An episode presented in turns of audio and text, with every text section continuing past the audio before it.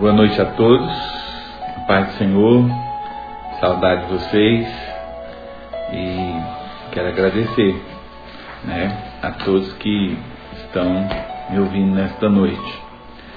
Nesses dias de quarentena, dias tão complicados, difíceis, né? Para todos nós. Mas veja bem, essa semana nós temos muito que agradecer. Uh, pelo mundo aí morreu cerca de 30 mil pessoas. Mas nós estamos vivos. Então, um grande motivo para agradecer. Queria agradecer também a Deus pelo café da manhã Jesus, com Jesus que nós tivemos hoje. Até ontem, uh, sábado, né, nós não tínhamos recebido a doação dos alimentos. E eu já estava assim, meio que conformado em não ter nada hoje no café da manhã com Jesus. Mas ontem, né, é, às nove horas, ontem às nove horas, nós conseguimos a doação. A pessoa responsável pela doação foi lá só para liberar a doação, nem desceu do carro, só entregou o papelzinho com a liberação da doação e nós então hoje podemos é, distribuir né, o alimento que a gente tem distribuído né, há quase quatro anos já no café da manhã com Jesus. Então, um grande motivo né, para agradecer. Nós não fazemos parte da estatística dos que morreram, não fazemos parte das estatísticas dos que estão nos hospitais, nos hospitais, nem os que estão é, com sintomas, Deus tem nos guardado. Então, isso é motivo de alegria, né? de grande alegria para todos nós.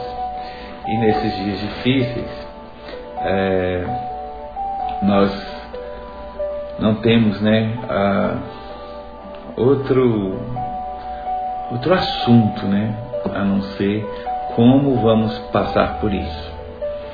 Então eu queria ler com vocês o texto né, que aparece no livro de Marcos, Lucas e Mateus, mas eu vou usar é, Marcos capítulo 4, a partir do versículo 35, que é quando Jesus acalma a tempestade. Na verdade, há muito tempo atrás eu já até tinha pregado essa mensagem. E acho que a pastora também já pregou, mas num outro contexto, né? Mas para esses dias ela vem como uma luva. É, esse texto né, que fala quando Jesus acalma a tempestade. Então vamos lá, Marcos capítulo 4, versículo 35. Naquele dia, ao anoitecer, disse aos seus discípulos: Vamos para a outra margem. É, e aqui eu quero é, marcar isso, né? Foi Jesus que mandou entrar no barco. E ele disse: Ó, nós vamos entrar no barco, né? Vamos para outra margem, para o outro lado. E os discípulos prontamente concordaram. Deixando a multidão, eles os levaram é, no barco. Deixando a multidão, os discípulos né, levaram Jesus no barco. Assim como estavam, outros barcos também o acompanhavam. Levantou-se um forte vendaval e as, as ondas se levantaram sobre o barco, de forma que este ia se enchendo de água. Jesus estava na polpa do barco, dormindo, com a cabeça sobre o travesseiro. Os discípulos o acordaram e clamaram: Mestre, não te importa que morramos? Ele se levantou, repreendeu o vento e disse ao mar: Aquete, acalme-se. E o vento se aquietou e fez-se completa bonança. Então perguntou aos seus discípulos: Por que vocês estão é, com tanto medo? Vocês ainda não têm fé? Eles estavam apavorados e perguntaram uns aos outros: Quem é este? Vamos orar? Pai, no nome santo e poderoso de Jesus, nós te agradecemos, Senhor, por esse dia. Te agradecemos, Pai, pela vida. Te agradecemos, Pai, porque o Senhor tem nos sustentado de uma forma tão maravilhosa. Pai, em nome de Jesus, Te agradecemos porque hoje de manhã nós celebramos, Pai, o café da manhã com Jesus, pudemos atender, Pai, a dezenas de famílias que estavam ali, Pai, precisando de uma ajuda material, de um alimento, Pai, para as suas famílias. Te agradecemos porque foi possível, te agradecemos porque a doação veio no último minuto, mas veio e deu tudo certo. E como eu disse, Pai, queremos te agradecer por estarmos vivos, saudáveis, te agradecer porque não fazemos parte dos números dos que morreram pelo mundo afora, nem daqueles que estão internados nos hospitais. Pai, te agradecemos porque o Senhor tem nos guardado de uma forma tão maravilhosa, de uma forma tão é, graciosa. Nós te agradecemos em nome de Jesus. Pedimos perdão pelos nossos pecados, Senhor. E pedimos que o Senhor nos ajude a andar sempre nos teus caminhos. Pedimos, Pai, que o Senhor nos dê um coração sensível a vosso teu Santo Espírito, principalmente nesses dias tão, esses dias tão difíceis que nós estamos enfrentando, Pai. Pai, eu oro pelo Brasil. Senhor, que o Brasil seja guardado e protegido, Pai. Que essa mortalidade, Pai, que tem assustado o mundo, Pai, aqui no Brasil, venha ser, Pai, branda, venha ser, Pai, apenas uma linha, Pai, não uma curva, né? Como as autoridades estão temendo. Eu oro por todos aqueles, Pai, que estão buscando, pelos médicos, cientistas, Pai, estão buscando um remédio, uma cura para essa, para essa epidemia, Pai. Em nome de Jesus. Nós oramos, Pai, pedindo misericórdia e que o Senhor nos guarde, nos livre da enfermidade, Pai, também nos livre do caos, Pai, econômico. Em nome de Jesus nós oramos. Amém. O texto que nós acabamos de ler, ele traz muitas curiosidades. Primeiro, quem mandou entrar no barco foi Jesus. Né? E o que, que isso nos diz?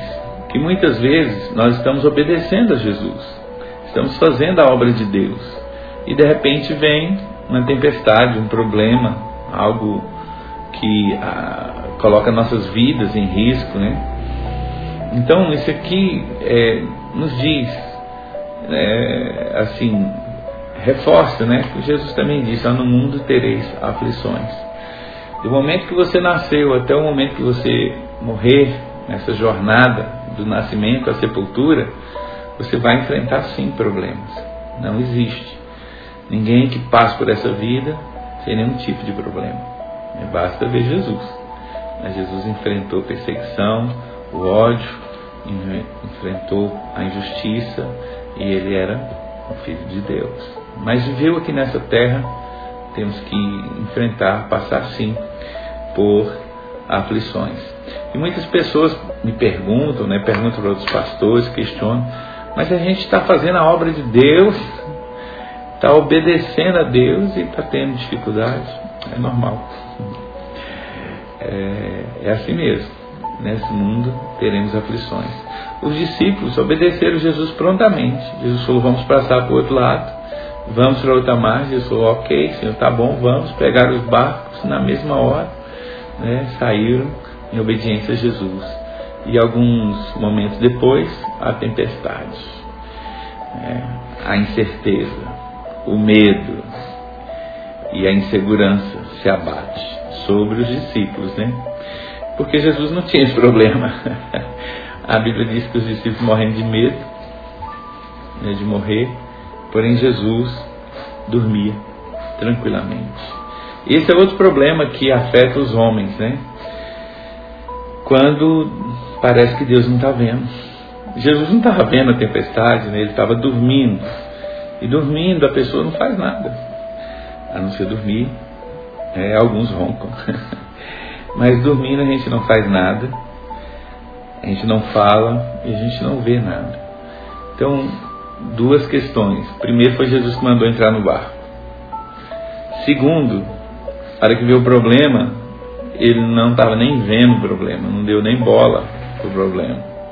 Não fez nada e não falou nada. E foi por isso que os discípulos fizeram uma pergunta em tom de, de repreensão né, a Jesus. Nesse texto nós temos três perguntas muito, muito intrigantes, muito importantes.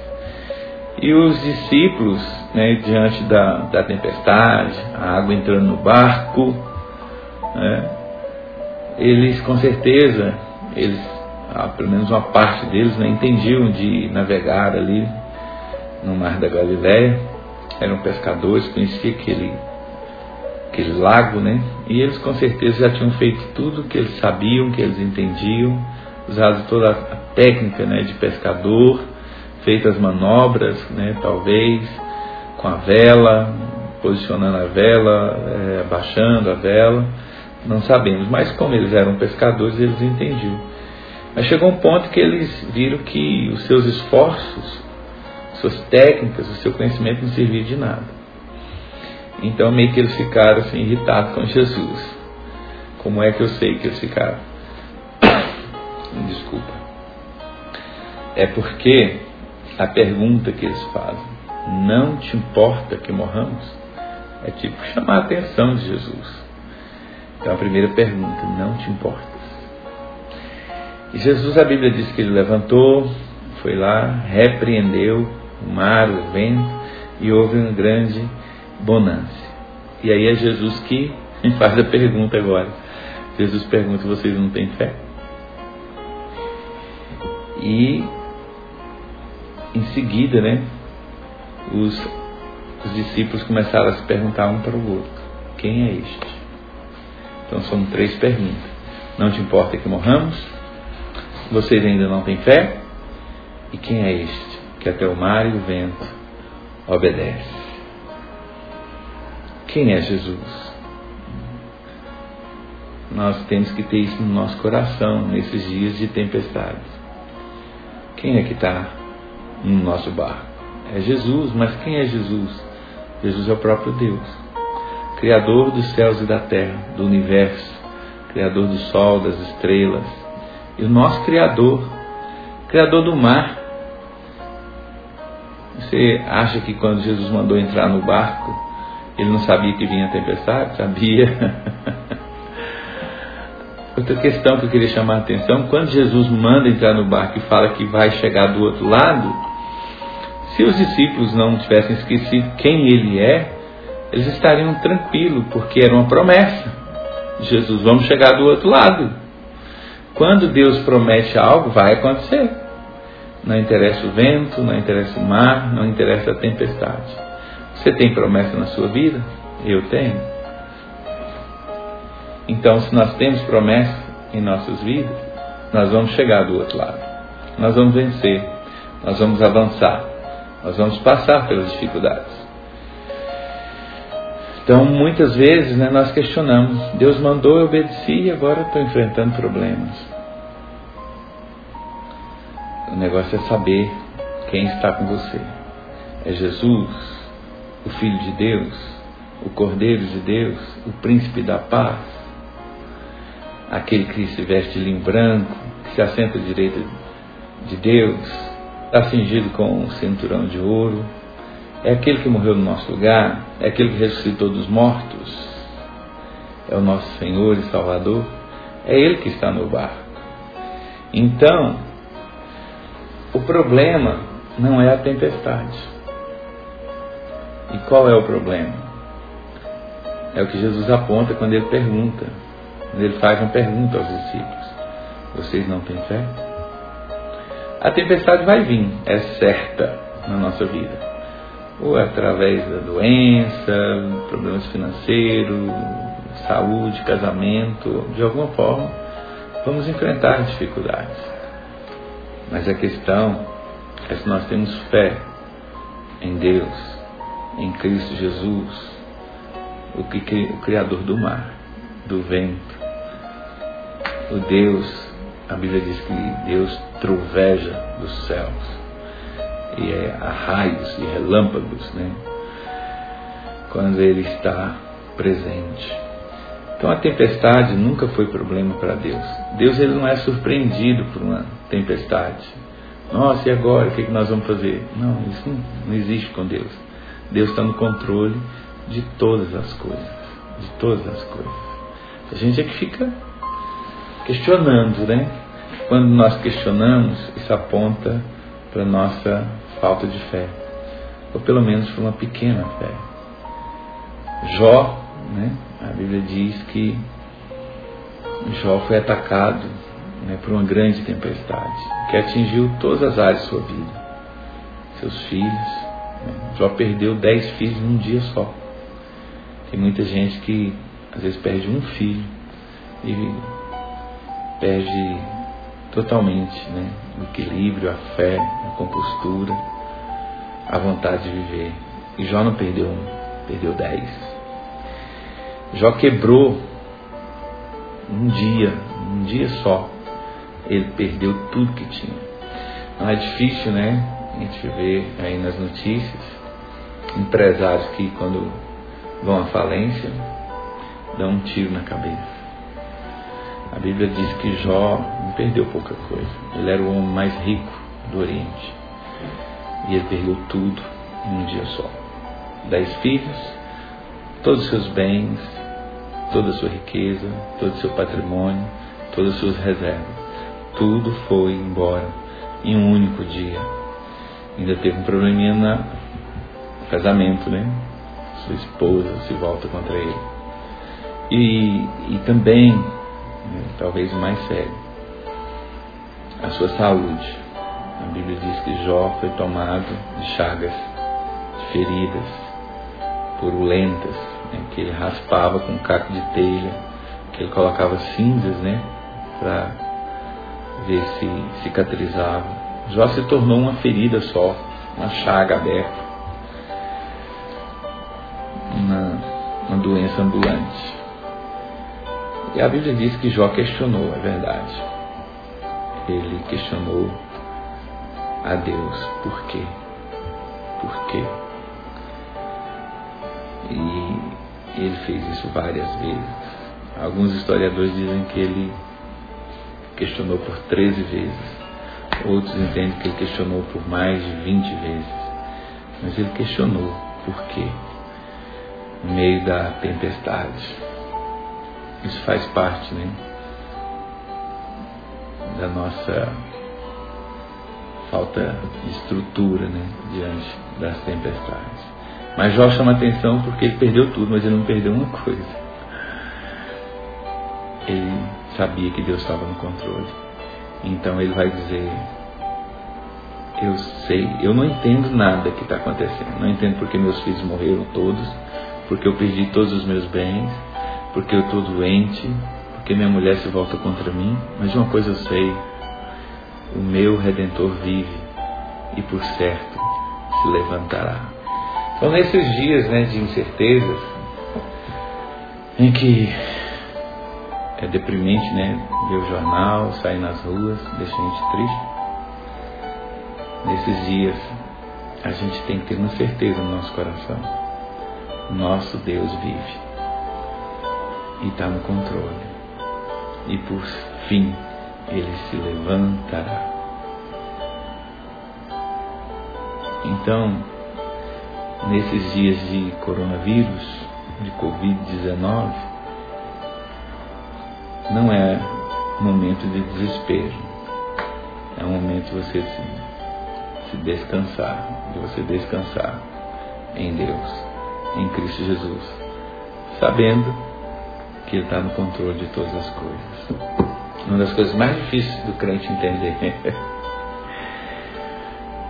é que todo crente na verdade, todo mundo quer ir para o céu, né? Mas ninguém quer morrer. Mas a morte para o cristão não deveria ser assim algo tão terrível, né? Porque se morremos, nós vamos para o céu. Vamos estar com Jesus, com Deus, com o Espírito Santo, milhões de anjos, cavalos e carros de fogo, ruas de ouro, muros de cristais. Lá não haverá mais morte não haverá mais choro, não haverá mais doença. Então, o crente que não se esquece quem é Jesus, ele tem essa grande vantagem. A tempestade vem, mas ele sabe que a tempestade não pode afundar o barco, onde está Jesus, Rei dos Reis e Senhor dos Senhores. Amém? Que essa palavra encontre lugar no seu coração nesta noite. E que você possa ter fé suficiente para descansar, sabendo que Deus vai cuidar de você, vai cuidar da sua casa, da sua família, dos seus filhos, vai cuidar da sua vida financeira, Ele vai abrir portas, ainda que não exista porta. Ele vai abrir caminhos onde não há caminho. E você vai poder responder a pergunta dos discípulos: Quem é esse que o mar e o vento lhe obedecem? Hoje podemos responder: Ele é Jesus Cristo, o Filho de Deus, meu Senhor e meu Salvador, o justo que me justificou. Essa é a resposta. Se Jesus está na sua vida, fique tranquilo. A tempestade vai passar e você vai chegar do outro lado, porque Jesus diz: vamos para o outro lado. Amém? Fique com Deus. Que o Senhor lhe bendiga com toda sorte de bênção. Repita comigo. Esta é minha Bíblia. Eu sou o que ela diz que eu sou. Eu tenho o que ela diz que eu tenho. Eu posso o que ela diz que eu posso. Deus é meu Pai. Ele tem alegria em me abençoar. E eu sou filho de Deus. Tenho alegria em ser abençoado por Ele. Jesus Cristo, meu Senhor, é justo e me justificou. E o Espírito Santo a força mais poderosa do universo, habita o meu coração. Eu creio e declaro que meu corpo e a minha mente estão alinhados com a vontade de Deus.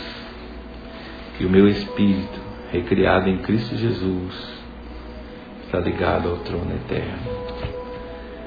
E como cristão, eu não vou pelo que eu vejo, pelo que eu sinto, pelo que eu entendo, eu vou pela minha fé. Repita comigo agora que o amor de Deus, a graça de Jesus e o poder do Espírito Santo esteja conosco, hoje e sempre. Amém. Com Deus.